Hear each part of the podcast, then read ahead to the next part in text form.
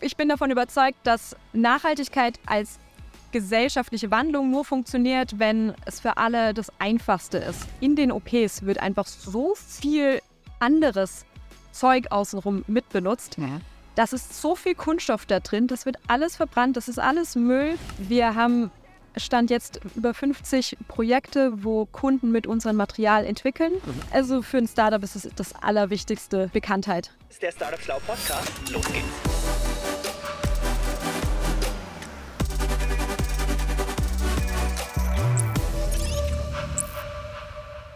So, liebe Leute, ich bin heute in Darmstadt. Ähm, ich habe meinen Bulli hier direkt neben das ESA-Gebäude parkieren können oder parken können, wie man im Deutschen sagt.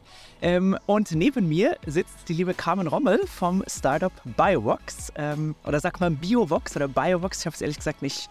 Wir haben uns äh, nicht festgelegt. Habt ihr euch für die englische oder deutsche Sprache entschieden? ja. Aber ganz herzlich willkommen. Schön, dass du hier bist und dir die Zeit nimmst. Dankeschön. Carmen, vielleicht für alle, die dich noch nicht kennen, erzähl mal, wer bist ich bin Carmen, ich bin Gründerin und COO von Biobox. Uh, und wir, wir machen das Plastikproblem in Krankenhäusern, gehen das Plastikproblem in Krankenhäusern an. Und ähm, ja, ist total wichtig, weil unendlich viel Kunststoff in Krankenhäusern verwendet wird. Ist jetzt so, ob es Einmalartikel sind oder Verpackungen, aber auch natürlich äh, Instrumente, die mehrfach verwendet werden, sind trotzdem auf, aus Kunststoff hergestellt. Wird alles verbrannt, also ein riesen CO2-Fußabdruck, der dabei entsteht. Und es gibt aktuell noch keine Materialien, die das nachhaltig können, für die Medizintechnik ganz im Speziellen. Und darum seid ihr in dieses Game reingestartet? Ganz genau, ja. Also es ist einfach, also es müssen alle mitmachen bei der Nachhaltigkeit, sonst funktioniert es nicht. Und wenn wir so eine, so eine Branche wie die Gesundheitsbranche ausklammern, die einfach einen riesen Anteil hat an dem, an dem Problem, dann funktioniert es in der Summe nicht. Deshalb haben wir diese kleine, diesen kleinen Baustein jetzt uns, uns vorgenommen. Ja, mega. Vielleicht bevor wir in die Geschichte eintauchen, gibt es sonst irgendeinen Fun-Fact über dich, den man sonst unbedingt ähm, über Carmen Rummel wissen wollen? Fun Fact weiß ich nicht, aber äh, also ich fahre auf jeden Fall jeden Tag immer ins Büro mit dem Fahrrad, ähm, ob es regnet, schneit oder auch nicht. Äh, ich bin immer mit dem Fahrrad unterwegs. Das ist meine liebste Fortbewegungsmöglichkeit. Very sporty. Genau, auch heute bei minus zwei Grad. Ja, es ist wirklich richtig zaffig, deswegen sind wir dankbar, dass die äh, Standheizung läuft bei, bei minus zwei Grad. Ähm, vielleicht auch zum äh, oberflächlichen Kennenlernen oder so ein bisschen Gefühl für deine Person kriegen, spielen wir einmal eine Runde entweder oder mhm. in zehn Fragen. Beantworten wir bitte ganz intuitiv oder impulsiv, logisch strukturiert oder kreativ chaotisch. Logisch strukturiert. Comedy oder Drama? Äh, Drama. Aktiv zuhören oder unbedingt mitteilen? Äh, aktiv zuhören. Delegieren oder selber machen? Selber machen. sich, sich, verletzlich zeigen oder angeben? Äh, verletzlich zeigen. Stadt oder Land? Äh, Land. Barfuß oder High Heels? Barfuß. Früher Vogel oder Nachteule? Früher Vogel. Selbsthärte oder Selbstfürsorge? Oh. ähm, Selbstfürsorge. Getrieben oder gelassen? Getrieben. Mega. Gabriel, vielen Dank. Dann lass uns mal einsteigen, vielleicht in deine, in deine Geschichte, ähm, wie es überhaupt zur Gründung kam. Ich habe mhm. ein bisschen recherchiert. Du hast hier an der TU Maschinenbau studiert. Genau, ja. Nimm uns mal mit, warum hast du dich dafür entschieden? Wie kam es dazu? Also zum Studium jetzt genau. erstmal. Ähm, ich wollte, also ich wollte irgendwas machen mit Nachhaltigkeit. Ähm, und mein Ziel war zu lernen, wie können nachhaltige Produkte entstehen, entwickelt werden, produziert werden und so weiter. Und da schien mir Maschinenbau ein ganz, ganz sinnvolles Studium zu sein. Ähm, habe das angefangen, es hat mega Spaß gemacht. Ähm, und ja, dann gegen, gegen Ende vom Studium äh, kam da mal wieder die nächste Frage. Jetzt haben wir studiert, aber was, was arbeiten wir denn jetzt tatsächlich? Und äh, Nachhaltigkeit war immer noch wichtig, also sollte zentral in meiner, meiner Arbeit sein. Ähm, und dann kam auch direkt äh, eben die Gründung rein. Also Julian, mein einer Co-Gründer, hat mich angesprochen. Er hätte eine Idee, er sucht noch jemanden, ähm, ob ich denn nicht Lust hätte. Du kanntest ihn aus Studien? Oder? Genau, ich kannte ihn, weil ich bei seinem ähm, Kollegen damals meine Bachelorarbeit geschrieben habe und lange als Hiwi gearbeitet habe. Also wir haben äh, auch schon zusammen dann ähm, Tutorien gegeben in der Uni. Ähm, und deshalb war das, war das auch ein cooler, cooler Start. Also wir kannten uns ein bisschen, haben auch schon zusammen gearbeitet gehabt. Ähm, Thema war super und dann dachte ich, warum nicht mal ausprobieren? Mhm. Und die Entscheidung für Maschinenbau, also wenn du sagst, Nachhaltigkeit war mir wichtig, deswegen wollte ich unbedingt Maschinenbau machen. Wie ist, wie ist da der Link? Weil der, der schien mir nicht so logisch. Also ich bin davon überzeugt, dass Nachhaltigkeit als gesellschaftliche Wandlung nur funktioniert, wenn es für alle das Einfachste ist. Ja. Also, Also die wenn- beste Option. die beste Option, äh, die, die logische Option. Also wenn man jetzt Produkte zum Beispiel kauft, ob es jetzt im Supermarkt ist oder ob es Kleidung ist oder irgendwas in die Richtung, dann muss die nachhaltige Option auch die sein, wo die meisten Leute dazu, äh, dazu greifen. Dafür müssen alle Produkte auch nachhaltig werden. Das heißt, ähm, es fängt bei, bei Entscheidungen wie Material zum Beispiel an, ähm, Produktion, aber auch ähm, Recycelbarkeit, Reparierbarkeit und so weiter. Und um gute Produkte äh, herstellen zu können oder, oder auch entwickeln zu können, braucht es Produktentwickler. Und das ist ein Teil von Maschinenbau. Deshalb habe ich mich dafür entschieden.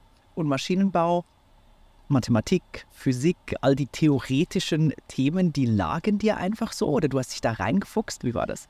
Also ich habe ja auch vorhin Logik gesagt, genau, also Mathe, Rechnen und so weiter, das äh, fand ich in der Schule schon cool, hat mir Spaß gemacht. Ähm, das heißt, das war auch überhaupt keine Überlegung, ob das, ob das problematisch sein sollte. Das äh, hat, mir, hat mir schon immer Spaß gemacht. Also auch im, im Studium war das, war das cool. Also so diese, diese Aufgaben, sich da so reinzufuchsen und, und zu lernen, wie, wie sowas dann äh, auch einfach berechnet wird zum Beispiel. Aber auf der anderen Seite ist ja auch sehr viel ähm, äh, ja, theoretisch, aber jetzt zum Beispiel, wie funktionieren ähm, Produktionsprozesse. Es ist so ein, so ein sehr, sehr breites Feld auch.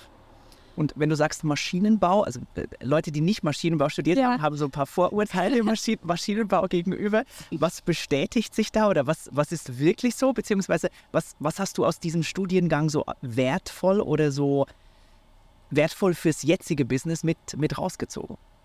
Mm, Also falls du mit Vorurteilen die, die Frauenquote meinst, ähm, die, ja, die Frauenquote ist niedrig. Ähm, das ist, ist so, das ändert sich aber auch. Ähm, und ja, also es, es, es sind IngenieurInnen, also es sind schon eher Menschen, die sind problem- und lösungsorientiert. Also wenn man einer Gruppe äh, MaschinenbauerInnen was, was gibt, ein Problem, dann, dann wird, springen alle direkt drauf und, und versuchen das zu lösen. Ähm, und diese Herangehensweise ist auch was, was im, im Startup-Bereich unglaublich hilfreich ist. Mhm. Also nicht lange zu überlegen, oh, schade und es ist alles so schlimm und funktioniert alles nicht, sondern gibt Analyse, was, was ist das Problem, was liegt dahinter ähm, und dann direkt auf, was, was gibt es für Möglichkeiten, um das zu ändern, zu lösen, besser zu machen. Ja.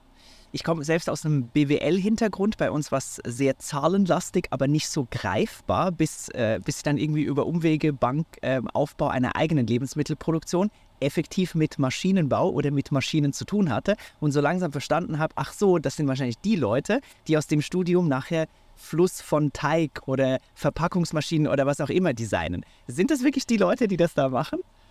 Maschinenbau ist wirklich ein extrem breites Feld. Das, das Produktentwicklung ist auch nur ein kleiner Teil davon. Also irgendwelche Fluidberechnungen kann genauso dazugehören wie, weiß ich, Materialien. Was haben Freunde von mir gemacht? Der ist jetzt ähm, bei Elektroautos äh, arbeitet der. Also ist wirklich, das ist auch wieder so ein Teil, äh, warum mich das, das Studium so fasziniert hat. Ähm, man kommt vorher rein, weiß gar nicht so viel davon und dann, dann lernt man so mit der Zeit immer mehr kennen und man kann halt auch für sich rausfinden, welche Bereiche einem Spaß machen und kann sich dann in die Richtung spezialisieren. Das heißt, es gibt auch nicht so klassische Jobs danach oder klassische Abnehmerunternehmen, zu denen Leute, die das studiert haben, gehen? Es so das, breit ist? das, das gibt es schon. Also, weißt du, ja, ein ganz, ganz typischer Standard, ähm, Standardstudiengang ist ähm, also von, von Konstrukteur, aber oder in der Produktion. Da gibt es schon Standardwege, aber es gibt eben auch die Möglichkeit, sich dann, jetzt bin ich ja auch eher Richtung, Richtung Unternehmertum unterwegs, dann äh, sich mit, mit BWL, das zum Beispiel, also Kombi-Studiengänge, zum Beispiel noch Maschinenbau mit Wirtschaftsingenieur zusammen Ja. kombiniert. Also man kann, kann sehr, sehr viel machen. Sehr gut. Und in, in der Entwicklung durchs Studium durch, war für dich relativ schnell klar, dass du selbst was mitgründen oder aufbauen willst? Nee, das war für mich, also das war für mich eigentlich nie eine Option, wo ich drüber nachgedacht habe. Ähm, für mich war klar, dass ich in einem eher kleineren oder mittelständischen Unternehmen sein möchte, weil ich ähm, so kurze Entscheidungswege toll finde, Mhm. Direkt zu sehen, was meine eigene Arbeit in dem Unternehmen für eine, für eine Auswirkung hat. Ähm, für eine Gründung braucht man auch eine Idee. Das, ähm, das hatte ich nie, deshalb war das für mich erstmal keine Option, aber als eben dann jemand mit einer Idee auf mich zugekommen ist, braucht ja nur eine Idee pro Gründung, mhm. aber sehr, sehr viele Menschen, die das dann umsetzen, äh, war dann auch die, also ich habe jetzt nicht lange überlegt, ob das jetzt passt oder nicht passt. Ähm, das war schon ziemlich schnell klar, das würde ich auf jeden Fall ausprobieren. Und da kam Juli, Julian, glaube ich, auf dich zu. Genau, Julian, gesagt, ja. hey, kam das nicht irgendwie Bock? Ich habe da so eine Idee, das wäre ja. doch was. Und da war sofort, hey, da habe ich Bock drauf, let's do it. Ja, schon, also es war halt auch, es hat einfach zeitlich auch gut gepasst. Es war so am Ende von meinem Studium, noch in der, während der Masterarbeitszeit. Ähm, und das ist ja auch eine Phase, wo man dann überlegt, was, was mache ich denn jetzt als nächstes? Ähm, und eine, eine, Gründung nach, der, nach dem Studium zu machen, also man hat zwar keine Berufserfahrung, mhm. ähm, Berufserfahrung hilft auf jeden Fall auch, aber auf der anderen Seite, man ist ja noch quasi Student, also man hat eigentlich, man hat sehr, sehr niedrige Lebenshaltungskosten. Krass, ja. Und das einfach das mal so ein Jahr ausprobieren, man, man hat ja überhaupt nichts zu verlieren, das war mhm. so meine Sicht. Ähm.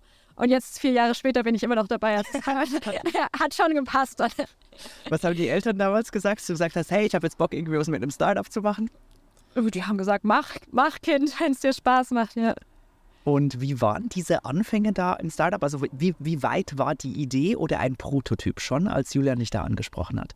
Ähm, das war noch sehr rough alles. Also die, die Idee kam auch, ähm, also die, die, Produkt, das Produkt selber ähm, ursprünglich war eine Patentanmeldung vom Schwiegervater mhm. vom Bürokollegen, ähm, der war damals auch noch ähm, im, im, Gründerteam dabei. Ähm, und die Idee war eben, dieses Patent, äh, dieses Patent ähm, in Unternehmen umzusetzen. Und was war das für ein Patent? Das ging um, äh, es war ein äh, äh, Produktionsverfahren ähm, von äh, ist schon so lange her, es, ist gar nicht so richtig flüssig rausgekommen, genau. Ähm, aber es ging um, um Implantate, ähm, bioreservierbare Implantate. Das Patent ging um die, wie es produziert wird, ähm, aber die Idee dahinter ist, ähm, dann hat äh, ein Implantat, wenn man zum Beispiel einen Knochenbruch ähm, hat, äh, der wird geschient, kommt Implantat drauf. Normalerweise ist es aus Metall, das heißt, wenn der Knochen geheilt ist, muss es in der zweiten OP auch wieder entfernt werden. Wenn das jetzt ein bioreservierbares Material wäre, dann würde sich das, das, Implantat auflösen, während der Knochen heilt. Das heißt, man spart sich die zweite Option. Es hat noch ein paar andere Vorteile.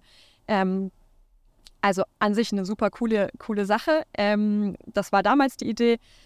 Und äh, dessen, der Nachhaltigkeitsaspekt an der Sache ist äh, eher auf der, auf der ähm, sozialen Seite, also dass man eben zum Beispiel äh, OPs spart, ähm, äh, Komplikationen, äh, also das Menschenleben einfach besser macht. Es wäre auch ein nachhaltiger, also ein biobasierter Kunststoff gewesen. Ähm, das hat mich dann bei der ganzen Sache gecatcht. Genau, und das, äh, die Idee hat sich aber auch schon stark verändert äh, seit, seit, dieser, seit dieser ersten Idee. Beschreib mal, wie sich das entwickelt hat oder wie sich diese Uridee in das heutige Geschäftsmodell transformiert hat. Also ganz in der Breite will ich das auch nicht, weil das war schon ein ein sehr, sehr großes Hin und Her und war ein bisschen in Kreisen, aber so die... Startup-typisch, also du... Genau, also es ist einfach, man fängt mit der Idee an und während man damit dann wirklich konkret arbeitet, konkretisiert sich die Idee und, und ändert sich halt auch vielleicht komplett. Ähm, also wir haben, es ging ja um Implantate, wir waren alle drei Maschinenbauer, das heißt keine Mediziner, das heißt wir haben viel mit Medizinern äh, in Mainz dann gesprochen. Ähm, und in diesen Gesprächen und auch in den Besuchen ist uns klar geworden, ja, diese Implantate, da kann man das neue Material einsetzen, aber in den OPs wird einfach so viel anderes Zeug außenrum mitbenutzt. Ja. Das ist so viel Kunststoff da drin, das wird alles verbrannt, das ist alles Müll und technische Varianten von diesem Implantatmaterial ähm, könnte man auch für andere Produkte im Krankenhaus einsetzen und könnte damit ähm, zum einen biobasierte äh, Materialien ins Krankenhaus bringen, also CO2 auch sparen. Mhm. Ähm, und dann auch das Recycling verbessern am Ende. Also könnte man eigentlich mit einem technisch ähnlichen Material äh, einen viel, viel größeren ökologischen Impact haben im Krankenhaus. Ähm, und die zweite Sache dabei ist auch, ein Implantatmaterial zu entwickeln, braucht so fünf bis zehn Jahre, bis es im Markt ist, plus mehrere zehn bis sehr, sehr viele Millionen Euro und es ist einfach ein riesiges Risiko da dran. Also wir hätten noch die ganzen äh, klinischen Studien sein müssen. Also es hätte in jeder Stufe davon hätte es auch scheitern können, weil wir eben nur die Patentanmeldung hatten und jetzt noch keine, keine PhD oder eine Doktorarbeit mhm. oder sowas, jemand da Forschungsarbeit dazu gemacht hat. Und dann haben wir gesagt, ja, einerseits ist der, der, der ökologische Impact größer bei, dem, bei der neuen Idee oder bei der angepassten Idee und wir können auch viel, viel schneller am Markt sein, viel, viel schneller Umsatz machen, ja auch super wichtig für, ja. für ein Startup. Deshalb haben wir hat, sich das, hat sich das geändert. Aber das ist doch, das ist doch so Startup-typisch. Also wenn ich, wenn ich an unsere Geschichte zurückdenke, unser Traum oder unsere Vision damals war, eine gesunde Tiefkühlpizza irgendwann mal in einem Edeka-Regal zu sehen. Wir haben angefangen ganz einfach an irgendeinem Streetfood-Markt in Frankfurt und haben so über die Zeit gelernt, ähm, die Leute waren, wollen gar nicht die fertige Pizza haben, sondern sie wollen unseren Teig, den Boden haben, damit sie halt mhm. zu Hause drauf machen können, worauf sie Bock haben. Also es ist eine ähnliche Geschichte im Sinne von, die Technologie hattet ihr, hattet eigentlich einen anderen Gedanken, aber habt dann gemerkt, ihr könnt im Verpackungsbereich viel, viel mehr bewirken als mit reinen Implantaten. So habe ich es jetzt verstanden. Genau, also es sind nicht nur die Ver Verpackungen, aber auch zum Beispiel in der OP ist, man braucht Besteck, also von, von irgendwelchen Spritzen, ähm, Absaugeinrichtungen. Äh, also eine, eine, OP ist ja nicht nur das Implantat, was nachher drin ist, ja. sondern ähm, das meiste ist eigentlich außenrum, ähm, was an Kunststoff ist. Verpackungen gehören da auch dazu, aber wir haben ja zum Beispiel auch Produkte, also Kunden von uns, ähm, die mit unserem Material jetzt äh, entwickeln, sind zum Beispiel auch Endoskope. Mhm. Ähm, also ist wirklich unendlich viel Kunststoff. Das, man macht sich kein Bild davon, wie viel, wie Kunststoff, Kunststoff im, im, Krankenhaus äh, eingesetzt wird. Auch so halt an, an, Stellen, wo man es halt als, als Patientin gar nicht so unbedingt mitbekommt. Ja. Hast du da so ein paar Zahlen? Wie viel Kunststoff wird in so einer, ich weiß nicht, durchschnittlichen OP, wenn man das überhaupt nennen kann, verbraucht? Oder? Durchschnittliche OP habe ich jetzt nicht, aber die so Schätzungen gehen davon aus, dass so zwei bis drei Prozent von allen Kunststoffen auf der Welt im Gesundheitsbereich eingesetzt wird. Ach, Sechs Kilogramm pro Tag an Abfall pro pro Bett in den Krankenhäusern. Pro Krankenhausbett sechs Kilo Abfall am Tag. Kunststoffabfall am Tag. Also es ist schon, es ist schon verdammt viel und was halt so, so krass ist, also gerade wenn man dann auch in so einem Krankenhaus arbeitet, die, der Kontrast zwischen zu Hause versuche ich nachhaltig zu leben, trenne Müll, versuche Kunststoff zu reduzieren und dann bin ich auf der Arbeit und ich reiße einfach eine Verpackung nach der anderen auf und es kommt alles in Müll. Das ist so, so ein Riesenclash. Ja. Was bedeutet denn, du hast es jetzt ein paar Mal erwähnt, Biokunststoff? Was, woraus wird das gemacht? Was ist das Besondere bei euch? Also Biokunststoff allgemein ist ein Kunststoff, der entweder aus nachwachsenden Rohstoffen hergestellt ist, also biobasiert. Ja, zum Beispiel? Ähm, zum Beispiel aus Zuckerrohr oder Mais, das sind die meisten Kunststoffe ähm, heutzutage. Oder der Biokunststoff ist biologisch abbaubar oder er kann beides.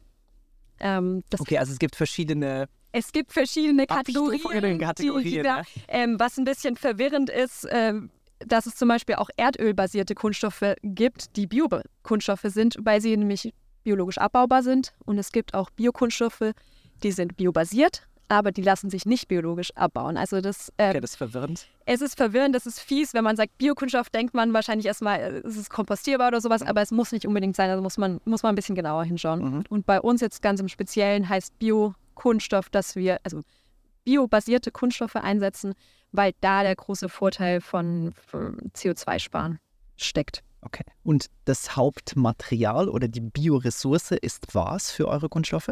Ähm, Mais und Zuckerrohr. Genau, also das Portfolio, was wir aktuell haben, ist auf Basis von Zuckerrohr. Mhm. Äh, sind aber auch gerade dabei, das, das zu erweitern. Also da, werden dann, da werden dann holzbasierte ähm, Kunststoffe drin sein. Ähm, in, wir sind auch in einem Forschungsprojekt äh, mit involviert, wo ähm, Kunststoff direkt aus CO2 zum Beispiel hergestellt wird.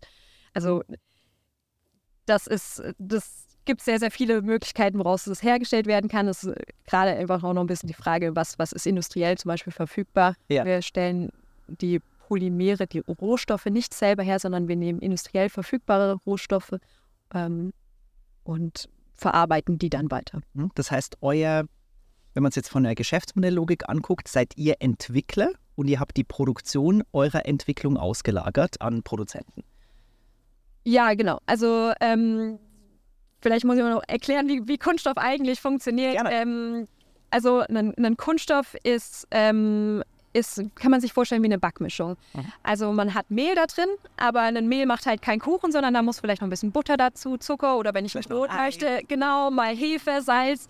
Ähm, und so ist es bei Kunststoffen auch. Es gibt das Polymer, das kann man mit dem Mehl vergleichen, das ist so die Hauptzutat, aber dann gibt es noch Füllstoffe und, und Additive, das zum Beispiel um die Verarbeitbarkeit zu verbessern um dann das, das Material nachher steifer oder weicher zu machen oder auch ganz banal es einfach einzufärben zum mhm. Beispiel. Ähm, und was wir machen, sind diese Rohstoffe auswählen ähm, nach äh, ihrer Eignung für den Einsatz in der Medizintechnik. Wir testen die Rohstoffe ähm, und dann stellen wir die Backmischungen her. Also wir entwickeln die Backmischung und produzieren diese Backmischung der, dann bei, der Bäcker bei produziert. Dann genau, quasi. der Bäcker ist, sind dann unsere Kunden. Also unsere Kunden sind dann die Hersteller von Medizintechnikprodukten, also zum Beispiel die Spritzen oder die Endoskope mhm. oder was auch immer. Ähm, und die nutzen dann unser Material und machen dann, backen ihre Brote bzw. stellen die Medizintechnik. Das heißt, ihr verkauft nicht direkt an Krankenhäuser, sondern ihr stellt diese Backmischungen für die Großproduzenten, genau. die schon den Vertrieb in die Krankenhäuser genau, haben, her. Und ähm, wie, wie groß seid ihr damit schon? Also wie viel wie viel von den durchschnittlich sechs Kilo pro Tag pro Bett, äh, die jetzt weggeschmissen werden, äh, sind zukünftig oder vielleicht jetzt schon so ein bisschen. Aktuell, genau, sind es noch null. ähm, wir haben Stand jetzt über 50 Projekte, wo Kunden mit unserem Material entwickeln. Mhm. Ähm, also schon richtig viel. Wir werden dieses Jahr auch in die erste Serie gehen. Also ein Kunde wird sein Produkt in die Serie Mhm. Äh, das, das, Produkt von einem Kunden wird in die Serie gehen und wir werden dann eben das Material auch in, in Serienmengen herstellen lassen. Und das Produkt ist eine Spritze oder was ist das für ein Produkt? Das Produkt, ähm, ich glaube, ich darf es nicht sagen. ähm, es, ist, es ist aus dem, ähm, äh, aus dem, also es ist ein, so ein Testprodukt, also so ein bisschen ähnlich wie so ein Corona-Test zum mhm, Beispiel, also das Gehäuse davon. Okay, verstehe. Alright, spannend. Und was hat euch in der Entwicklung getrieben? Ich, ich muss gerade so ein bisschen zurückdenken, wenn, wenn ich dir zuhöre. Wir hatten in der Verpackung von Litzer hatten wir oft das Thema, wie kommen wir weg von dieser klassischen Folie, mhm. ähm, die nachher diesen Frischteig umfasst oder geschützt hat. Und die brauchten wir, weil nur diese Folie, so war das zumindest damals von vor sechs, sieben Jahren, die hatte die entsprechende Luftbarriere, mhm. ähm, was wir mit nachhaltigen Rohstoffen nicht hinbekommen haben. Wir hatten unzählige Tests mit ähm, Folien aus Mais, aber es hat, es hat einfach nicht funktioniert. Was ist in der Zwischenzeit passiert, dass das in Medizinalprodukten dann doch funktioniert, wenn die Rohstoffe nachhaltig sind? Weil bei uns ging das damals nicht. Ja, also Barriere ist ähm, von den, bei den Kunststoffen, die aktuell am Markt sind, ähm, auch ein großes Problem. Mhm. Ähm, aber nicht jedes Produkt braucht zum Beispiel eine hohe Sauerstoffbarriere. Mhm. Ähm, das heißt, also für die, die es nicht wissen, Sauerstoffbarriere heißt, ähm, es ist sehr schwer und äh, gar nicht kann man es nicht machen. Also es, es, ist nicht so, dass es unmöglich ist, dass Sauerstoff durchgeht, nur ganz, ganz, ganz wenig. Zumindest so habe ich es damals gelernt. Genau, also wenn man zum Beispiel eine, eine PET-Flasche mit ähm, Sprudel oder Mineralwasser äh, stehen lässt für ein Jahr oder zwei, dann ist am Ende auch nicht mehr so viel Kohlensäure drin, weil das einfach langsam durch den Kunststoff rausdiffundiert. Diffundiert, ja. Und das ist materialabhängig. Also es gibt unterschiedliche Kunststoffe, die haben unterschiedliche Eigenschaften. Mhm. Ähm, wir haben jetzt in der Entwicklung einen Kunststoff, also in der, in der Qualifizierung, ähm, der eine hohe Barriere hat. Ähm, die wird dann zum Beispiel für, für Pharmaverpackungen ist der dann ganz, ganz mhm. gut geeignet. Also, also zum Beispiel Tabletten, für, für, Tabletten und so, weiter. weiter. Genau, weil die auch eine hohe, hohe Barrierewirkung haben.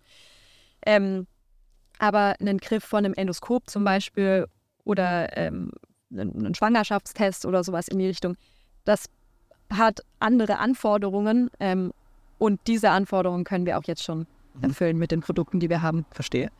Wie, wie ist die Ökonomie nachher einer solchen Verpackung? Also wenn du sagst am Anfang, du wolltest ähm, oder ihr wolltet, damit ein nachhaltiges Produkt gut funktioniert, muss es besser sein. Besser heißt in der Funktion, im Preis, in der Verfügbarkeit. Wie steht der Preis eures Produkts zum einem bestehenden Produkt? Wie kriegt ihr das hin, dass das irgendwie konkurrenzfähig ist? Also wir sind leicht teurer. Mhm. Ähm, in, den, in den meisten ist es immer eine Frage auch vom Vergleich natürlich. Also Kunststoffe, die gehen von 1,50 Euro bis über 100 Euro pro Kilogramm oder wenn wir jetzt zum Beispiel bei implantierbaren Kunststoffen sind, dann über 1000 Euro pro Kilogramm. Also immer eine Frage, was wurde davor eingesetzt? Mhm. Ähm, Die medizinischen Kunststoffe sind auch in der Regel ein bisschen teurer als die nicht-medizinischen Kunststoffe, ähm, weil auch der Aufwand höher ist. Den Aufwand müssen wir auch reinstecken. Also sind unsere Kunststoffe auch ein bisschen teurer als die nicht-medizinischen Biokunststoffe. Ähm, aber insgesamt muss man einfach schauen, wie, ähm, wie sieht es auf Bauteilebene aus. Also das Produkt insgesamt, wie viel teurer wird das, wenn ich nämlich zum Beispiel ähm, ein etwas steiferes Material einsetzen kann, wie es jetzt bei uns der Fall ist, und davor war das etwas weicher, dann kann man Kunststoff einsparen. Mhm. Das heißt, das Material ist vielleicht 10% teurer, aber man hat auch wieder Material gespart, so viel, mhm. braucht nicht mehr so viel und dann ist man wieder äh, preiskompetitiv. Also in der aller Regel ähm, sind wir preiskompetitiv mit den mit den ähm, Produkten, die wir auch, die, die jetzt schon auf dem Markt okay. sind. Also nicht so, dass, dass euer Produkt nachher doppelt so teuer ist und deswegen genau. vom Markt auch nicht wirklich nachgefragt Dann, dann wird es halt auch niemand haben wollen, genau. Also Nachhaltigkeit ähm, man darf halt nicht nur ganz, ganz klein schauen, sondern muss es auch groß sehen. Ähm, also zum Beispiel äh, Pflichten durch, äh, durch äh, Reporting, die jetzt auf, auf die Firmen zukommen. Dadurch wird was getrieben, ähm, aber auch zum Beispiel einfach äh, Kredite, also Refinanzierung wird teurer, wenn keine nachhaltigen Produkte im Portfolio sind. Ah, verstehe. Und äh, wenn man dann insgesamt rechnet, wird Nachhaltigkeit auf, auf Dauer eben auch wieder günstiger werden.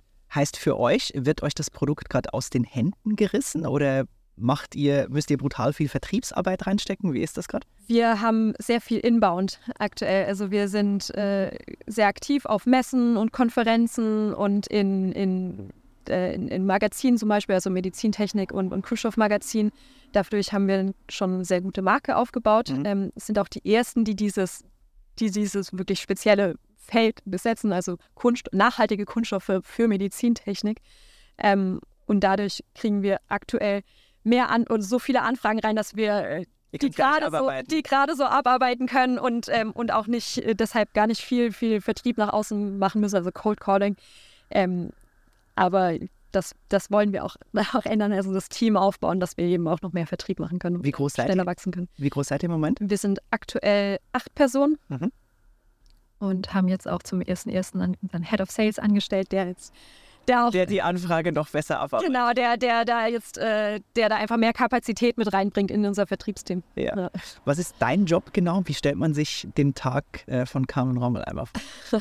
ja, so, so typisch von doch eher noch Anfangsphase von Startup äh, habe ich sehr, sehr viele Hüte. Aha. Also mein Titel ist zwar COO, aber äh, meine, also von ähm, Investor Relations Finances mache ich, Operations, Bestellungen, ähm, Thema Nachhaltigkeit. Also wenn man zum Beispiel äh, CO2-Fußabdruck von unseren Kunststoffen habe auch ich berechnet. Also wirklich eine komplette Bandbreite äh, von, von, von Aufgaben und Themen, die da äh, auf einen zukommen. Und es ändert sich ja auch mal von, von Woche zu Woche, von Monat zu Monat. Was halt gerade anfällt. Genau, was ja. gerade getan werden muss halt. Mädchen für alles am Anfang so. Ja, am Anfang sind alle für alles. Ja, müssen wir was mitmachen. Aber so ein bisschen abgegrenzt habt ihr euch ja schon. Ihr seid zu dritt im Gründerteam, ja. oder?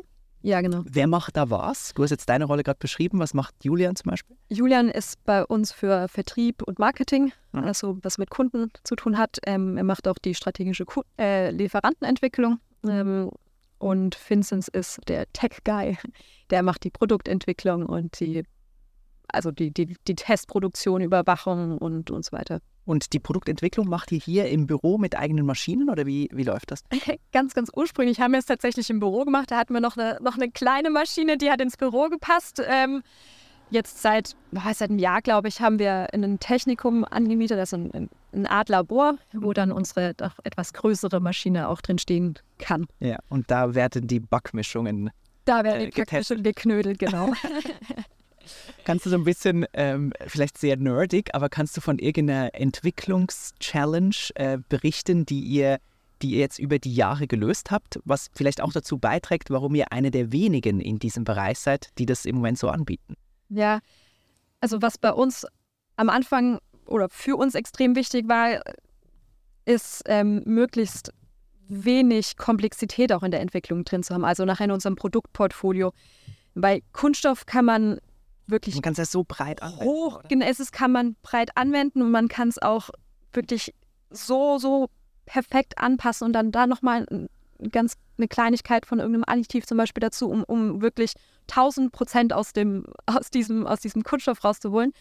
Ähm, aber das macht es für ein kleines Startup auch sehr, sehr aufwendig. Dann habe ich unendlich viele Rohstoffe, unterschiedliche Lieferanten, ähm, sehr, sehr geringe Mengen, die ich äh, auf einmal produziere. Das haben wir, haben wir so Anfang hingesetzt und geschaut, wie sieht der Markt aus, welche Produkte gibt es, welche Anforderungen haben oder Eigenschaften haben diese Produkte, um dann zu schauen, mit welchen, wir haben jetzt sechs, äh, sechs Materialien im Produktportfolio, fangen wir an, um möglichst einen großen Anteil von, von diesem Markt auch adressieren zu können und ja. eben nicht lauter Spezialanfertigungen zu haben. Also für jeden Kunden eine eigene, eine eigene Mischung, Backmischung äh, zu entwickeln, das, das können wir einfach nicht stemmen.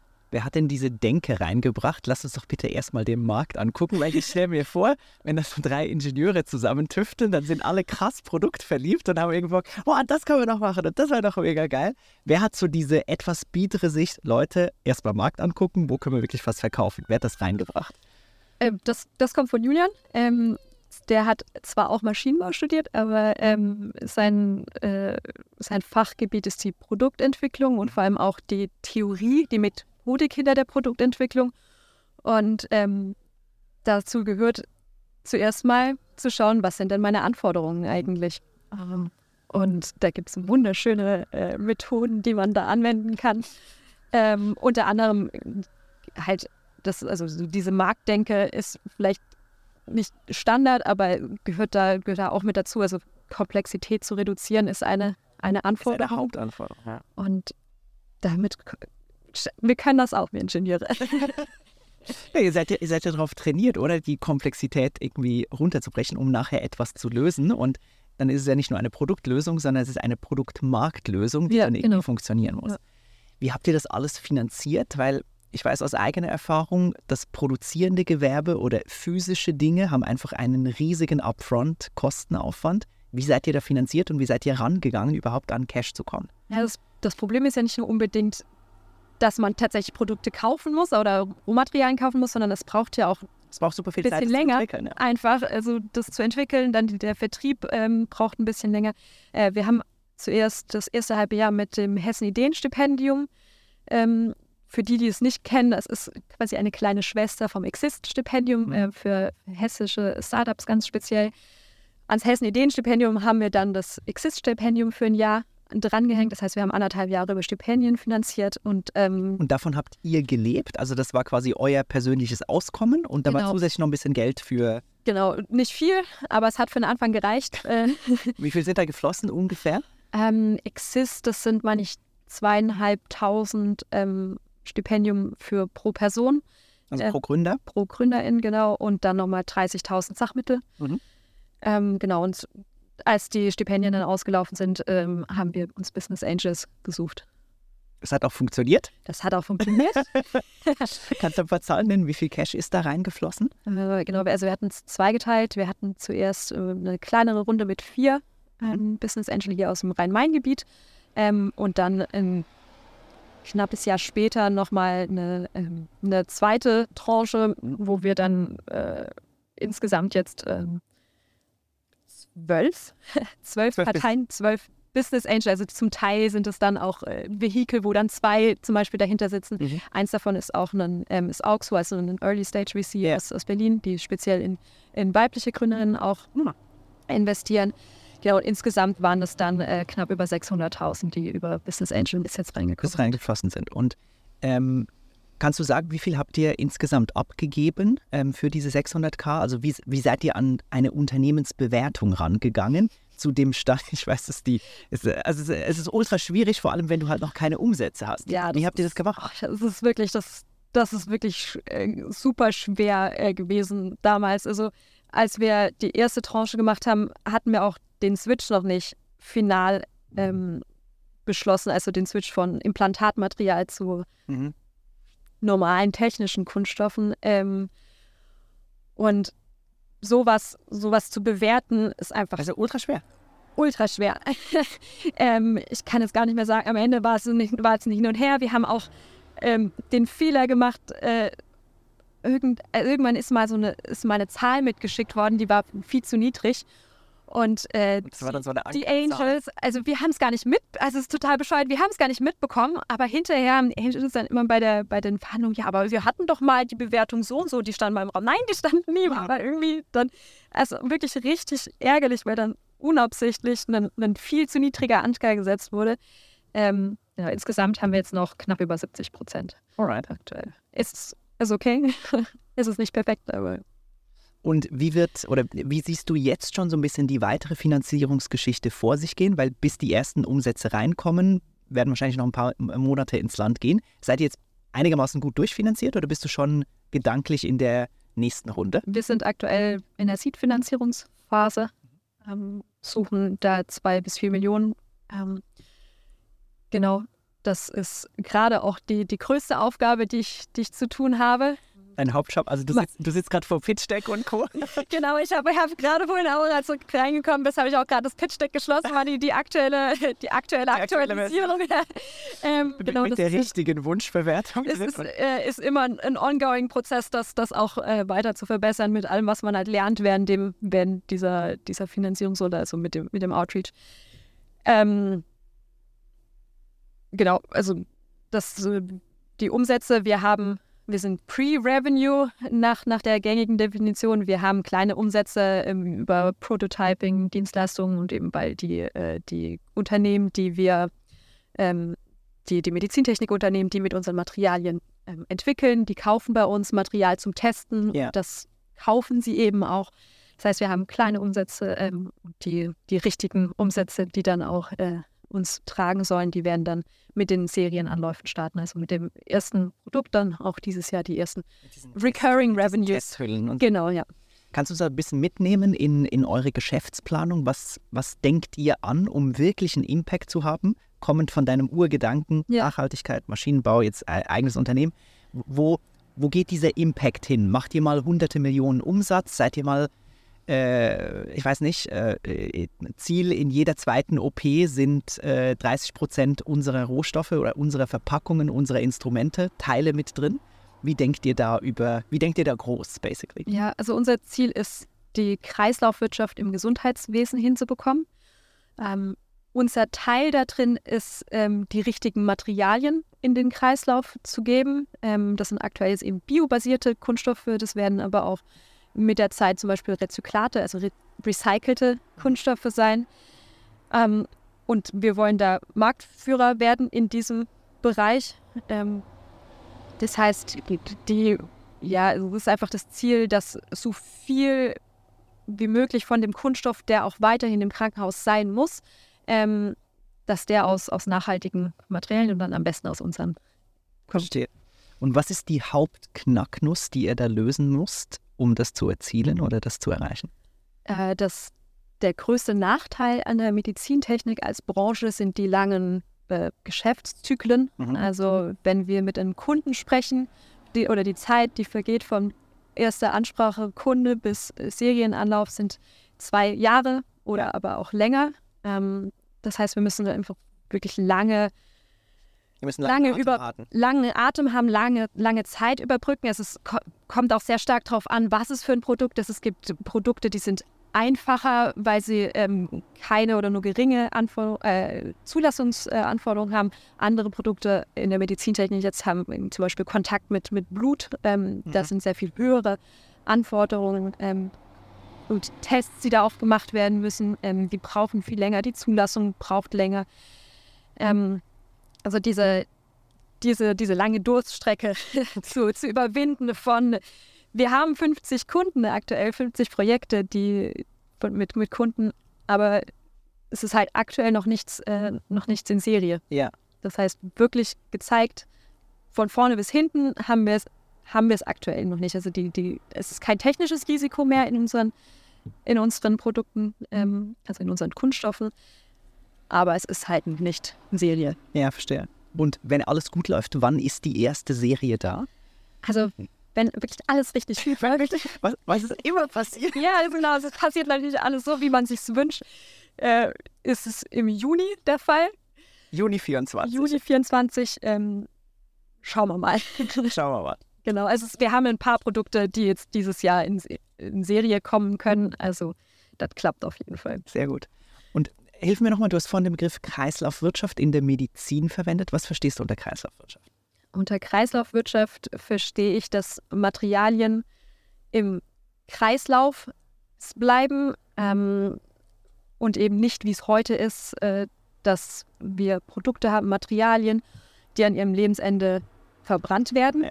Ähm, das heißt, es entsteht eine Menge CO2. Die ganze Arbeit, die ganze Energie, die in diese Materialien geflossen ist, ist, ist, halt weg. Also ein paar können vielleicht noch warm duschen davon. ähm, das Ziel ist, diese Materialien im Kreis zu halten, um eben nicht ständig Erdöl nachzapfen zu müssen oder dann auch Biokunststoffe fallen ja auch nicht vom Himmel, mhm. ähm, um da möglichst wenig neues Material mit, mit in diesen Kreislauf reingeben zu müssen. Und wenn man sich jetzt in so eine OP reindenkt und wir nehmen an, da sind jetzt irgendwelche Verpackungen oder Spritzen, die sind jetzt von euch. Was passiert denn nachher damit, was unterschiedlich ist zu was aktuell passiert mit den jetzigen Verpackungen oder Spritzen? Genau, also aktuell kommt es in einen großen Müll, wird vom Müllauto abgeholt, kommt in die Müllverbrennungsanlage oder möglicherweise auch in die Sondermüllverbrennungsanlage. Zum Beispiel, wenn es infektiös ist, darf es nicht in der normalen im normalen Müllkraftwerk ähm, verheizt werden. So, dann gibt es irgendwelche Sondermüll. Sondermüllverbrennt, genau, wo, wo auch zum Beispiel giftige, ähm, giftige äh, Dinge verbrannt werden oder eben halt infektiöse Müll. Ähm, was sich ändern wird, ist,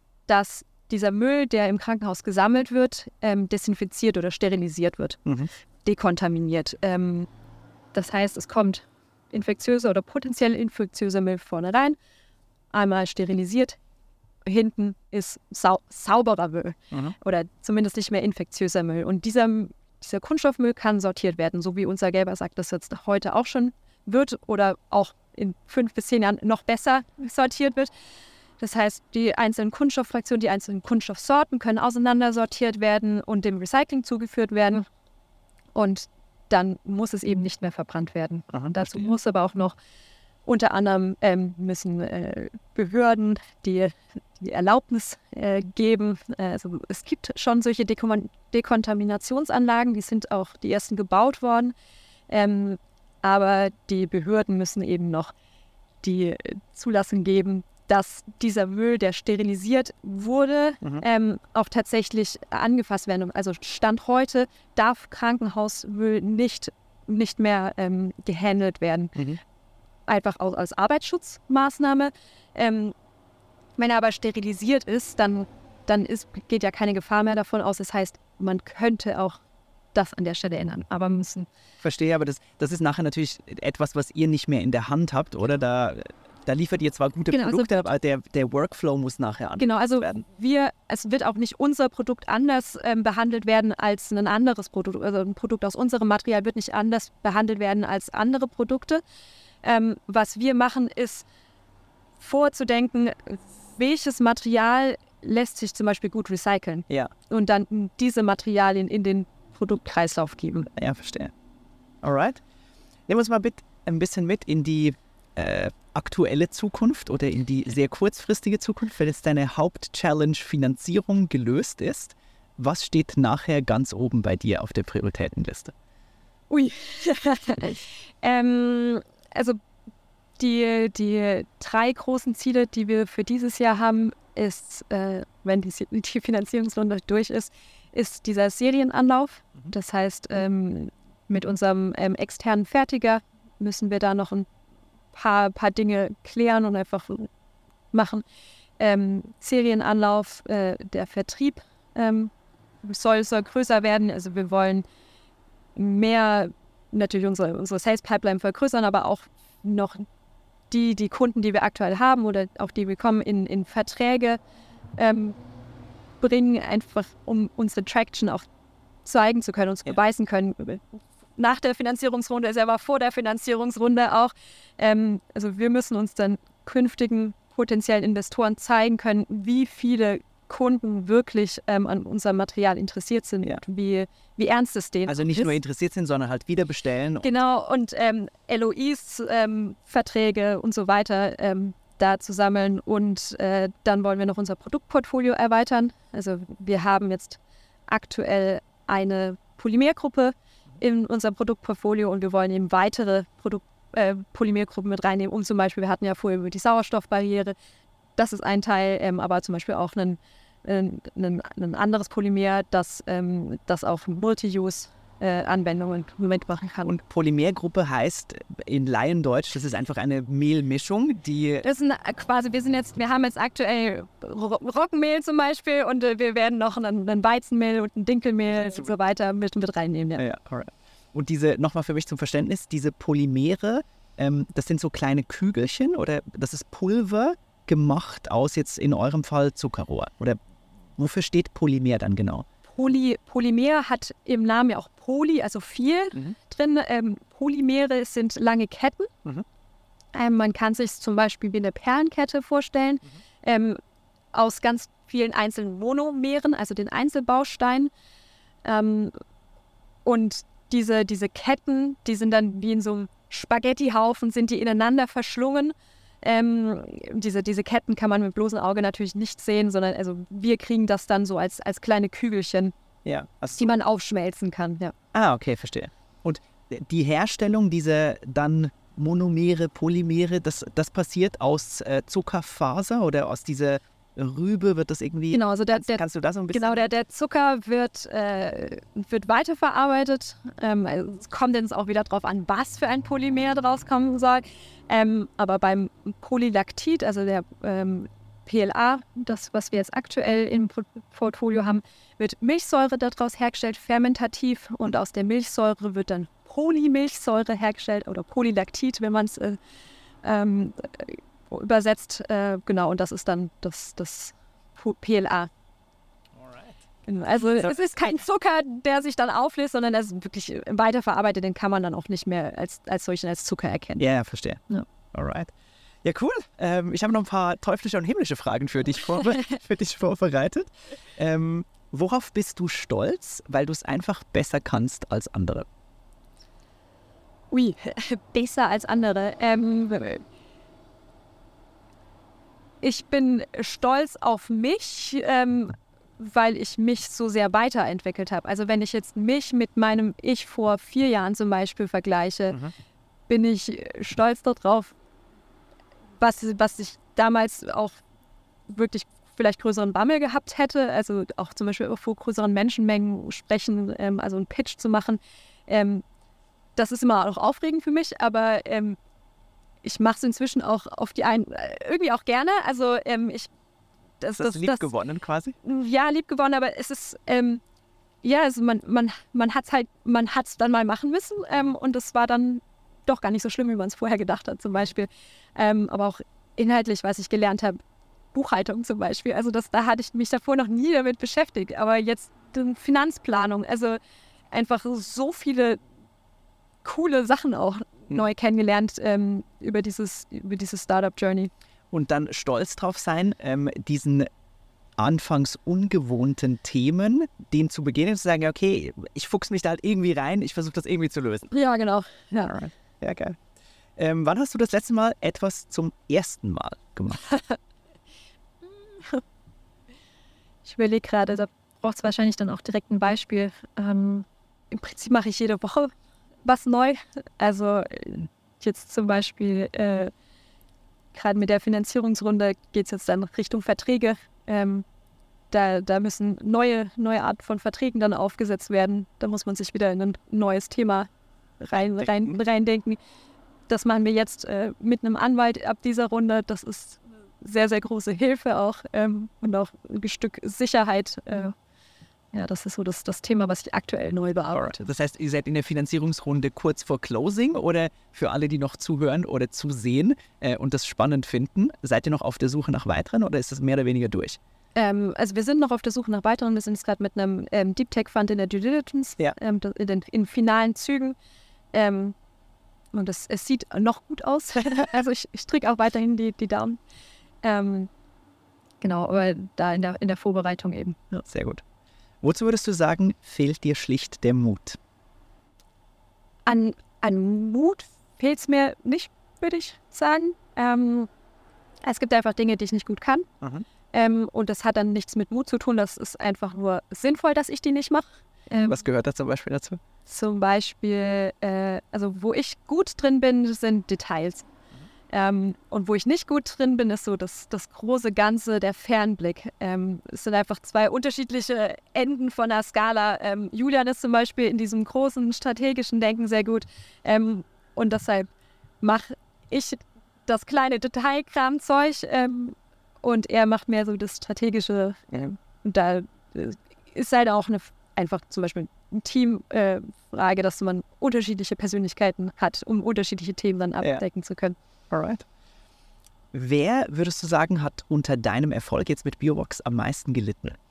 Manchmal habe ich den Eindruck, dass ich selber am meisten leite. Unter, unter der Tatsache, dass es doch, doch viel Arbeit ist, auch, auch Energie kostet viel ähm, auf die Dauer. Also, ähm, ja, dann habe ich nicht ganz so viel Urlaub gemacht, wie ich das wahrscheinlich, also ich auf jeden Fall nicht so viel Urlaub gemacht, wie ich es zum Beispiel in einem, in einem äh, Angestelltenverhältnis gemacht hätte. Ähm, also ich versuche da auch aktiv immer wieder, die, also das, die eigene mentale Gesundheit darf niemals zu kurz kommen. Ähm, aber manchmal äh, ist man dann doch ein bisschen, bisschen müde.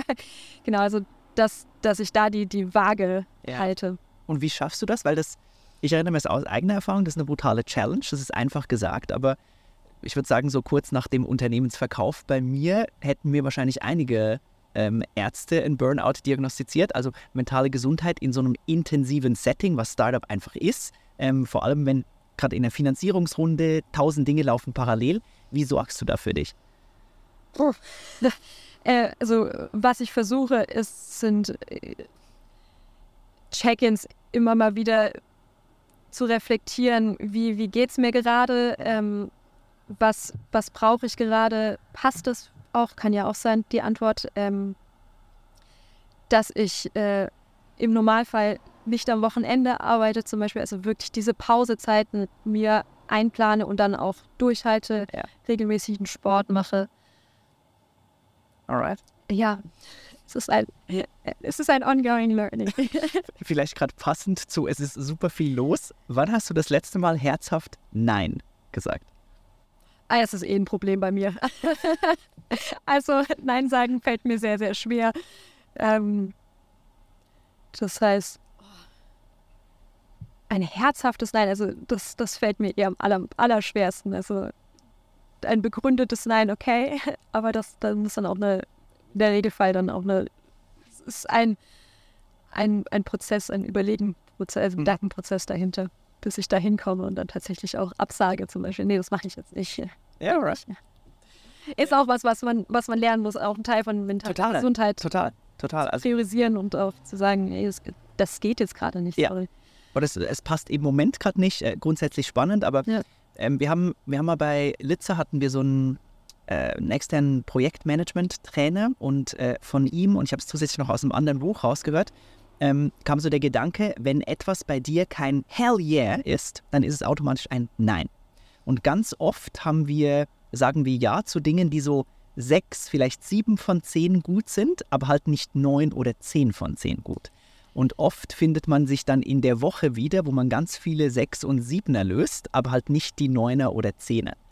Und das, ähm, das begleitet mich, seit wir das da in einem Workshop hatten und ich es auch zwei, dreimal wieder in Büchern gelesen habe. Ja, ich finde es ein ganz nettes Konzept, aber manche Dinge müssen halt gemacht werden, auch wenn es kein Hell yeah ist. Und ja. wenn man niemanden anderes hat im, im Team, das das machen kann, irgendjemand muss es machen und dann ja. muss es halt die Person machen, bei der es eine 7 ist und nicht die Person, bei der es eine 3 ist. Ja, also, weil sonst gibt es nur Leute, sonst gibt es nur Personen, bei der es bei einer 3 wäre. Genau, ja. das, das wäre dann noch schlechter. Ja, ich bin bei dir. Ja. Alright. Ähm, jetzt ein paar himmlische Fragen. Ähm, egal, was jetzt in deinem Leben noch passieren wird, was war bisher auf jeden Fall eine Top 20 Lebenserfahrung von dir?